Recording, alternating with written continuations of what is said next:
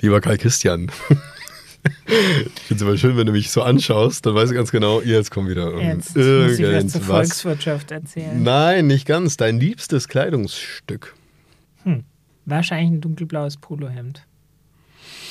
Ja, langweilig ja. hätte ich ja jetzt fast gesagt. Ja, so ich hätte mir ich. da durchaus ein bisschen was ausgefallen. So bin ich. Wirtschaftsprüfer sind kleinkariert.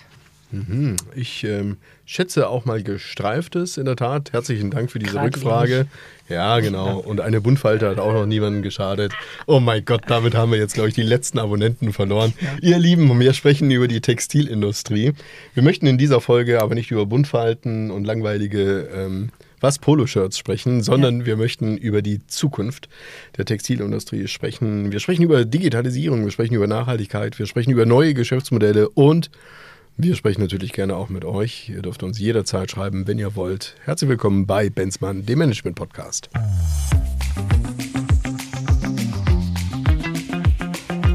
Bei Benzmann, der Podcast. Management und Märkte im Wandel mit Rolf Benzmann und Karl Christian Bay. Und damit herzlich willkommen, liebe Zuhörer, zu einer neuen Folge von bei Benzmann, dem Management Podcast. Teil 2 über die Textilindustrie, eine Traditionsindustrie in Deutschland. Und ja, wir wissen alle, wenn es die nicht gäbe, dann würden wir in der Tat alle ein bisschen dumm ausschauen, im wahrsten Sinne des Wortes des Kaisers neue Kleider. Ein wunderschönes Märchen fällt mir eigentlich gerade ein, könnte ich auch mal wieder lesen.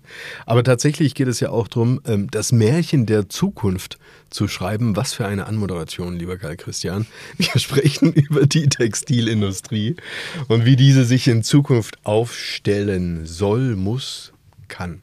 Ähm, wir wissen, die Textilindustrie ist gerade in der Umweltdiskussion ziemlich, ziemlich am Pranger gestanden und steht natürlich nach wie vor im Brennglas, denn es geht darum, wie kann ich denn schöne Kleider machen, in Anführungszeichen, auch funktionale Kleider mit weniger Ressourcenverbrauch, also was Baumwolle angeht, was aber auch Wasser angeht. Wie kann ich die Lieferkette so organisieren, dass das Zeug äh, auch wirklich ankommt und dass es insgesamt auch unserer Gesellschaft hinsichtlich auch der Nachhaltigkeitskriterien besser entspricht und wir trotzdem auch schön sein können. Ähm, Lieber Karl Christian, Nachhaltigkeit ist ja ein Thema, welches wir beide uns ja immer wieder auf die Fahnen geschrieben haben, um darüber zu sprechen und auch ganz praktische Beispiele herauszupicken, wie diese letztendlich auch umgesetzt werden kann. Stichwort Nachhaltigkeit. Wann ist aus deiner Sicht ein Kleidungsstück nachhaltig? Ja, das ist eine komplexe Betrachtung, die wir da anstellen müssen. Zum Teil hast du das gerade eben, ähm, gerade eben schon äh, genannt. Ich denke, ähm, ein nachhaltiges Kleidungsstück muss zunächst mal nachhaltig produziert worden sein. Und dazu gehört neben den Grundmaterialien tatsächlich der Produktionsprozess und die Arbeitsbedingungen und ähm, die äh, Sozialstandards, die bei den Vorproduzenten dann äh, etabliert sind. Dazu hatten wir ja in unserem ersten Teil schon etwas ausführlicher gesprochen.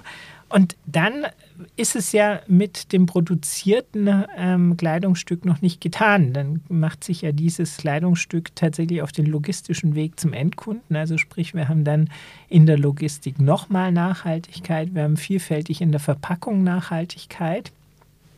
Und wenn wir unterstellen, dass dieses nachhaltig produzierte, nachhaltig transportierte Kleidungsstück mich als Endkunden betrifft, dann ist ja die Frage, wie geht es danach weiter? Wir sehen, äh, dass wir gigantische Abfallberge an Textilien produzieren, sowohl in Deutschland als auch in der EU.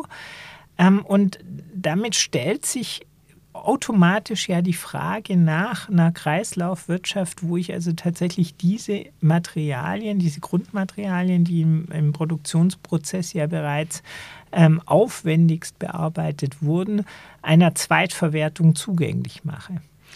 Wenn ich jetzt ähm, Textilindustrie in Deutschland bin und genau mich diesem Thema annehmen möchte, muss ich ja trotzdem auch immer beachten, dass gerade wenn ich Volumen herstelle und ich einen starken Exportmarkt habe, ich das ja auch irgendwo mit integrieren muss.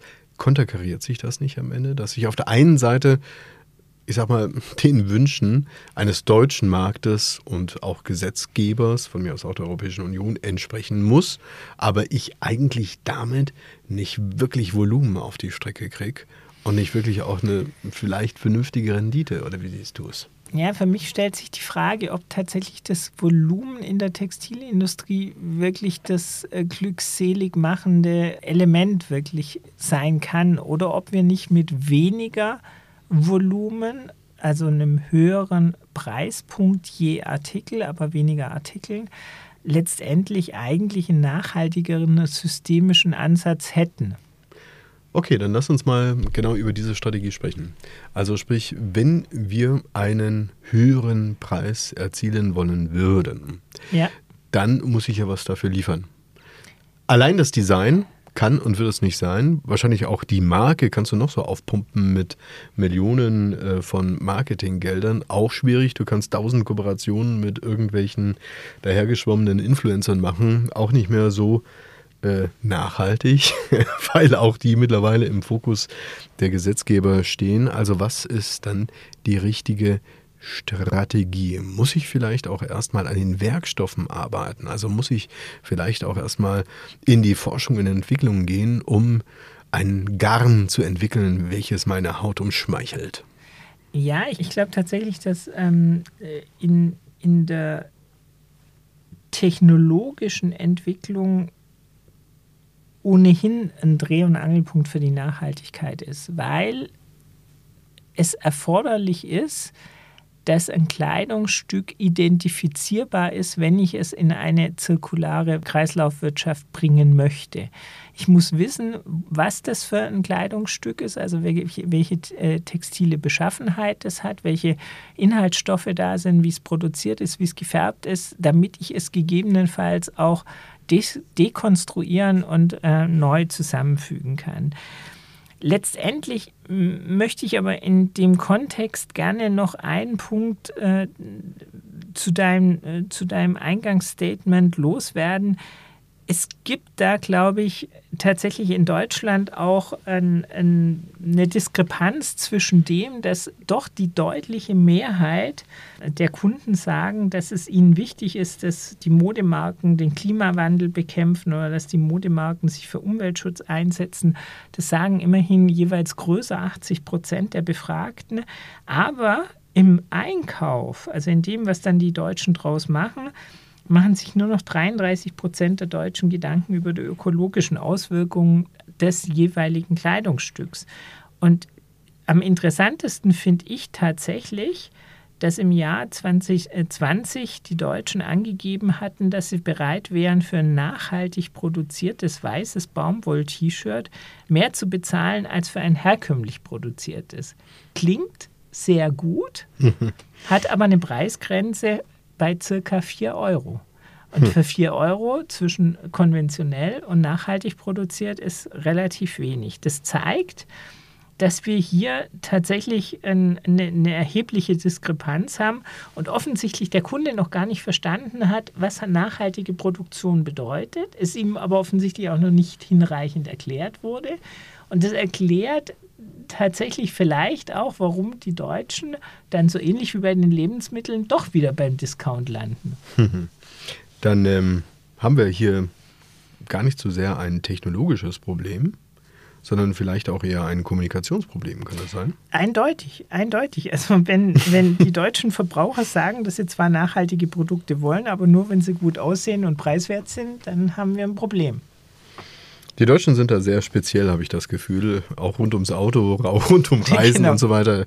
Man stellt da schon eine gewisse Polarität in den Gedanken fest. Aber nochmal zurück zu dem Thema Nachhaltigkeit. Es gibt ja schon, sag mal, viele Dinge, die ja, sagen wir mal, offensichtlich sind. Also sprich, ähm, wenn es an die Stoffe geht, dass die nachhaltig gewonnen werden, da passiert ja auch schon einiges. Auch, dass Abfälle verringert werden ja. oder dass auch die ganzen Kollektionszyklen sich reduzieren. Ja natürlich auch die Unternehmen selbst, die PV-Anlagen aufs Dach schrauben und so weiter und so fort. Also äh, es gibt ja schon einiges. Spannend fände ich eigentlich nochmal den Gedanken, wenn wir jetzt gerade über Innovation und Transformation sprechen, neue Geschäftsmodelle, nochmal diesen On-Demand-Gedanken. Ja?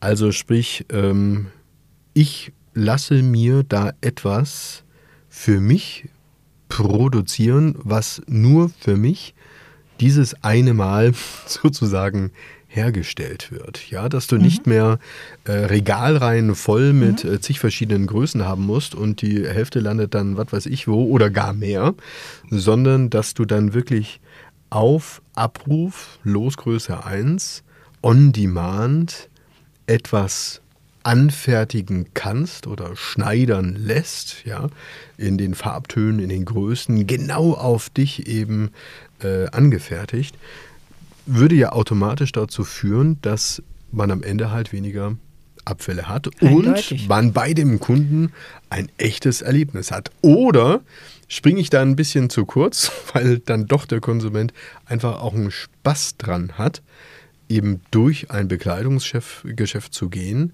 dort zu stöbern, dort zu jagen, vielleicht auch tatsächlich am Wühltisch zu stehen, ähm, irgendeine Ware zu erobern und dass es gar nicht mal so sehr darum geht, dass man halt schnell und effizient irgendwas auf den Leib geschneidert bekommt, was dann auch noch gut aussieht. Ich glaube, beides trifft letztendlich zu. Also ich halte sehr viel von Production on Demand, ganz viel, weil das würde tatsächlich mal zumindest vermeiden, dass wir Kollektionen ausstoßen, die nicht abverkauft werden und die letztendlich dann vernichtet werden müssen. Das würde auch helfen, den Preispunkt hochzuhalten, weil es tatsächlich keine Fire Sale-Konstellation mehr bedürfte, wenn Ware tatsächlich individualisiert produziert werden würde. Es wäre natürlich auch einfacher dann, die Ware wirklich zu individualisieren, also tatsächlich dem jeweiligen Endkunden anzupassen. Von daher gibt es da ganz, ganz viele Vorteile.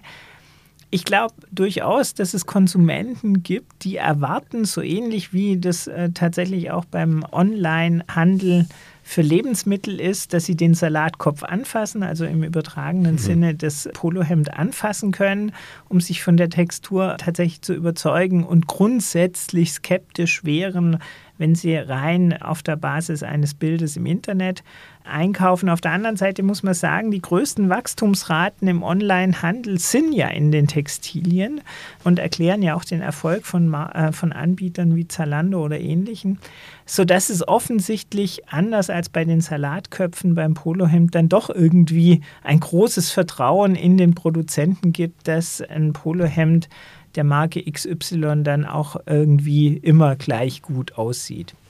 Klar, das Thema Onlinehandel, weil du es gerade ansprichst, ist natürlich schon, sag ich mal, ein Paradebeispiel für das Thema Digitalisierung, vor allen Dingen auch in der Modeindustrie. Aber auch hier ist die Schattenseite ja durchaus relevant. Wenn du dir anschaust, dass der deutsche Onlinehandel mit Mode, also sagen wir mal Kleidung und Schuhe, 2019 einen Umsatz von unglaublichen 18,7 Milliarden Euro erzielt hatte und damit sogar den Elektronikbereich überrundet hatte, weiß man aber auch, dass im Zuge dessen natürlich alles, was auch äh, das Thema CO2 und dergleichen angeht.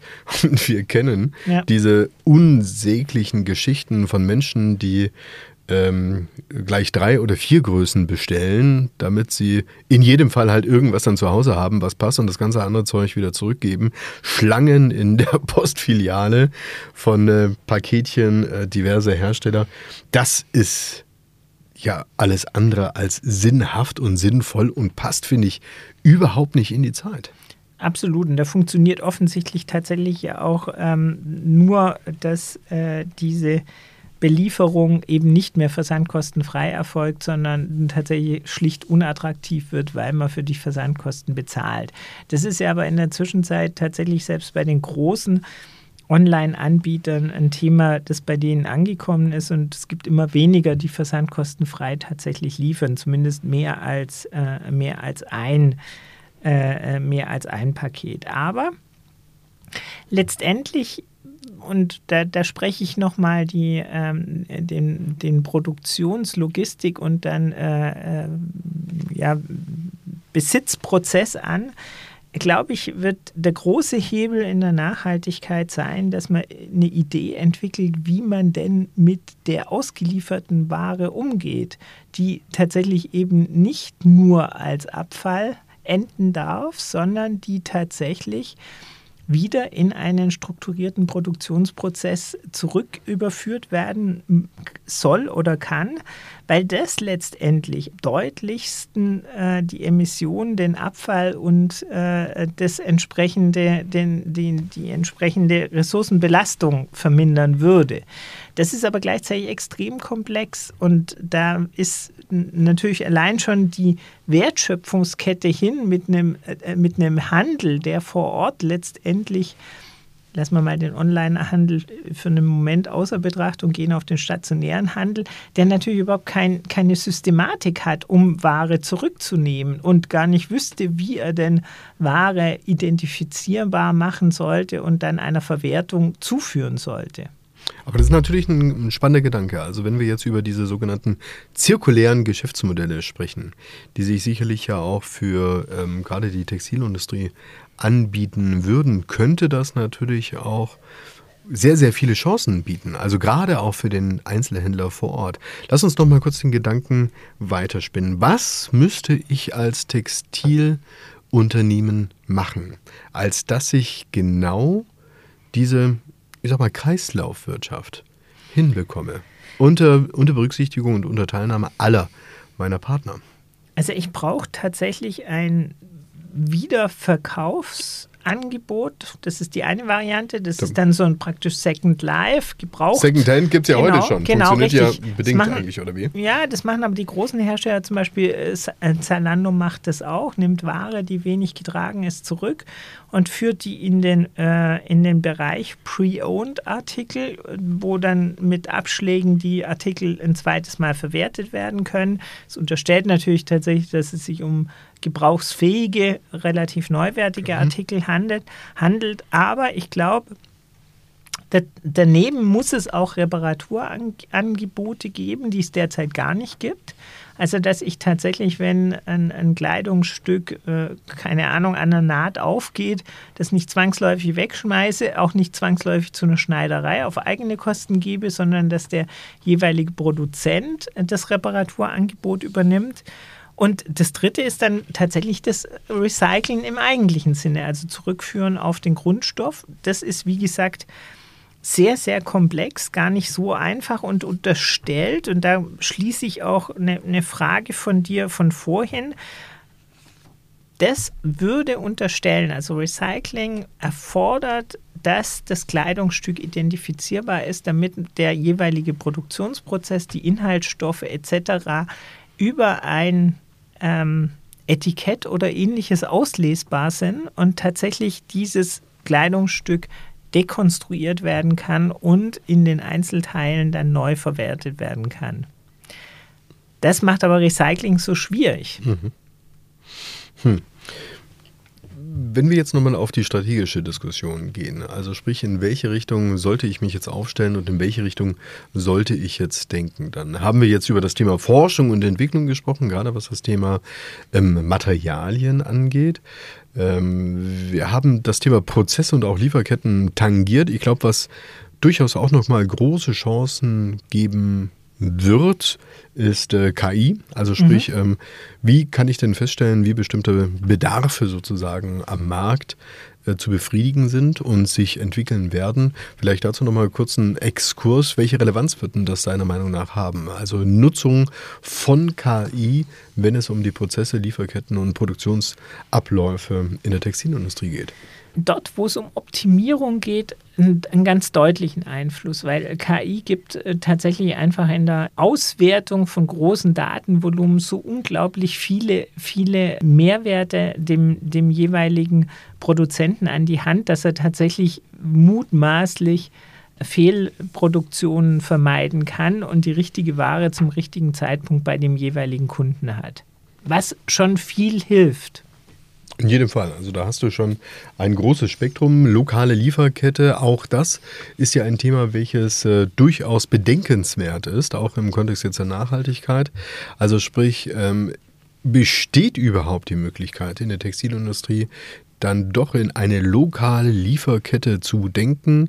Also sprich äh, sozusagen von der Schafweide vor meinem Haus hin ins Bekleidungsgeschäft um die Ecke. Mhm. Also wie, wie gesagt, ich bin, ich bin mir ganz sicher, dass die, dass die Mode an sich deutlich stärker technologisiert, sprich digitalisiert wird. Auch, der, auch wie gesagt, das einzelne Kleidungsstück. Und dass wir man unterscheidet da ja tatsächlich auch, was die intelligenten Textilien angeht, drei, drei unterschiedliche Anwendungsbereiche. Der eine sind die passiv intelligenten Textilien, die mit Hilfe von Sensoren Daten in der Umgebung des Benutzers aufzeichnen, hauptsächlich Sportbekleidung oder medizinische Aus, ähm, Ausrüstung. Dann gibt es aktiv intelligente Textilien, die mit Sensoren auf Reize wie Farbe, Wasserdichtigkeit, Isolation oder ähnliches reagieren. Das ist auch zum Beispiel gerade, wenn wir an Outdoor denken, ein, ein wesentlicher Anwendungsbereich. Und dann gibt es noch obendrauf ultraintelligente Textilien, die sowohl reagieren als auch gegebenenfalls eben Anpassungen vornehmen können, zum Beispiel Farbveränderungen.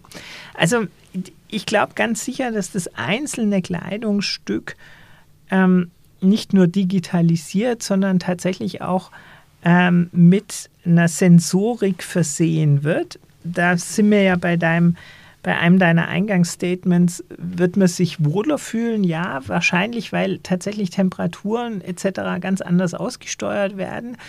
Und es gibt da ja auch schon erste marktgängige Produkte, wie zum Beispiel von dem deutschen Trikothersteller Mai, ähm, der einen Schlafanzug entwickelt hat, der über eine Beschichtung tatsächlich dazu führt, dass man besser einschläft, dass man länger schläft und äh, dass man ein angenehmeres Schlafgefühl hat. Das ist ein gutes Beispiel für eine, für eine technologische Entwicklung einer Textilie, die tatsächlich auf bestimmte Erwartungen oder auf bestimmte Konsumentenbedürfnisse äh, reagiert. Im Sportartikelbereich, wie gesagt, haben wir das schon ganz häufig, dass tatsächlich ein, ein Fußballtrikot auch über Kompression eine gewisse Leistungsfähigkeit äh, äh, erhöhen soll. Das ist eigentlich State of the Art. Mhm. Wir sprechen in vielen Branchen ja über das Thema Konnektivität und wir müssen auch über Konnektivität sprechen bei Produkten in der Textilbranche. Du hast es jetzt gerade schon so ein bisschen angerissen. Also wird dein, was, was war das, ein Poloshirt war es, ja, ja? ja? Wird dein blaues Poloshirt der Zukunft sozusagen per Knopfdruck in der App deines Herstellers dann plötzlich nicht mehr ähm, blau sein, sondern in einem schönen Pink gehüllt. Also nachdem wir das ja tatsächlich schon geschafft haben bei Autos, BMW macht das ja bei dem iX, den von schwarz auf weiß, je nach Laune zu verändern, wird das sicher auch in den Textilien möglich sein. Dann Nochmal zu den Produkten selbst, wie diese sich entwickeln werden, die Art der Produkte. Was für eine Rolle wird in Zukunft noch das Thema Design spielen? Also ich sag mal, momentan ist es ja so, dass Design, also die Kreativität in dieser Branche letztendlich ja auch die Kaufimpulse erzeugt. Pro Kollektion kannst du dann eben neuen Bedarf schüren, du kannst Träume bei den Betrachtern erzeugen, dieses Ich haben will Syndrom. Ähm, was wird denn eigentlich aus den ganzen Designern, wenn vielleicht auch gar nicht mehr die Notwendigkeit so vieler Kollektionen ist oder es dann tatsächlich auch zu dem Thema on die Hand geht? Ich glaube, dass der Designer, der auch eine andere Kompetenz in der Technologie braucht, also der eher Textilingenieur als reiner Designer sein wird, dass dieser Designer eine unglaubliche Relevanz hat, weil bei meiner unterstellten Marktentwicklung weniger Volumen mit höherem Preispunkt brauche ich ja das Design, das diese neue Bedürfnisstruktur trotz höherem Preispunkt des jeweiligen Artikels befördert. Also ich glaube, der Designer bleibt weiterhin zentral, um diese Bedürfnisstruktur zu wecken. Nun lass uns noch einen Blick auf den Wettbewerb werfen. Also sprich, wie wird diese Branche sich im internationalen Wettbewerb ähm, aufstellen können? Auch wenn momentan der Exportanteil der Deutschen doch schon äh, relevant ist, gilt es eben auch neben den Chinesen irgendwo äh, sich zu behaupten und vielleicht auch deren Märkte beeinflussen zu können. Wo siehst du da ganz besondere Chancen eben jetzt außerhalb unseres Binnenmarktes? Ich glaube, so klassisch wie die Textilindustrie auch entstanden ist, dass äh, das Made in Germany wieder ein Qualitätsmerkmal werden muss. Also gerade eben äh, dort, wo dann auch die Kombination von Design und Technologie eine Rolle spielt, äh, glaube ich, sind da große, sind da große Chancen. Ich glaube auch, dass wir es schaffen könnten, in der Wertschöpfungskette, gerade dort, wo es einerseits um Lieferketten, Sorgfaltspflichten sozusagen Richtung Lieferant und in die weitere Wertschöpfung des äh, Kleidungsstückes in der Zukunft nach Gebrauch geht, dort können wir Standards setzen, dort können wir qualitative ähm, äh, Standards setzen, die äh, durchaus dazu führen können, dass wir eine große, äh, eine große Chance gerade auch in, im Export haben und eine große Relevanz spielen können. Herr Christian, du kennst ja doch bestimmt auch diese Geschichte von dem Vater, der seine zwei Söhne losschickt. Ich glaube, das ist eine Geschichte, die rund um das Thema Schuhe ist, ja. Und der eine kommt in ein Land, da laufen sie alle barfuß rum. Mhm. und ähm, der andere ist genau in dem gleichen Land. Beide kommen wieder zurück und sagen dem Vater ja, ähm, du, keine Chance, die laufen da alle barfuß rum. Und der andere sagt, Wahnsinnsmarkt, die können alle Schuhe brauchen. Ist das sozusagen die Logik, nach welcher wir uns auch international umschauen sollten? Ja, also äh, so, so, ganz, so ganz ist mir ehrlich gesagt das Beispiel nicht eingängig und ich habe jetzt wahrscheinlich zu oft an Birkenstocks gedacht, ähm, äh, die dort dringend, äh, dringend benötigt werden könnten. Ich glaube tatsächlich, wenn, wenn wir es schaffen, die Textilindustrie in ihren Marktmechanismen neu zu denken, dann entstehen tatsächlich neue deutsche Marktteilnehmer, die auch in der Lage sind, Exportmärkte ähm, anzusteuern und eine relevante Lösung für die Herausforderungen in der Textilindustrie anzubieten. Das heißt, du bist also auch davon überzeugt, dass wir für diese Transformation gut aufgestellt sind und sich mhm. nicht ein zweites Dilemma darstellen wird wie in den Nachkriegsjahren für die Textilindustrie. Ja, bin ich. Ja, wenn das nicht mal ein schönes Fazit ist, herzlichen Dank. Lieber Kai Christian, zu unserem zweiten Teil über diese Branche und diese Industrie. Ähm, es geht weiter mit bei Benzmann, dem Management Podcast, und wir werden uns weiteren Branchen widmen. Lieber Karl Christian, über welche Branche sprechen wir beim nächsten Mal?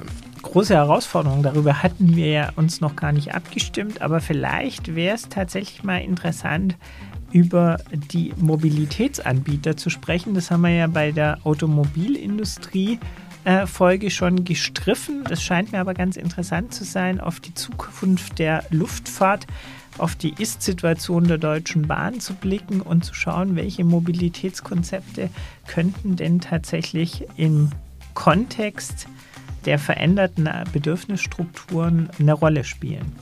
Das wird eine spannende Folge auf jeden Fall denn wir alle möchten hauptsächlich mobil sein. Ja, und, 49 äh, Euro. Ganz, ach ja, Wahnsinn. Oh, das werden wir auch zu schweifen. Ihr Lieben, herzlichen Dank fürs Reinschalten. Gebt uns gerne ein Feedback, schreibt uns. Und ich würde mich freuen, wenn ihr auch bei der nächsten Folge wieder mit dabei seid. Bei Benzmann, dem Management Podcast.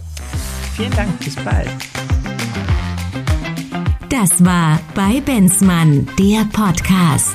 Management und Märkte im Wandel mit Rolf Benzmann und Karl Christian Bay. Bis zum nächsten Mal.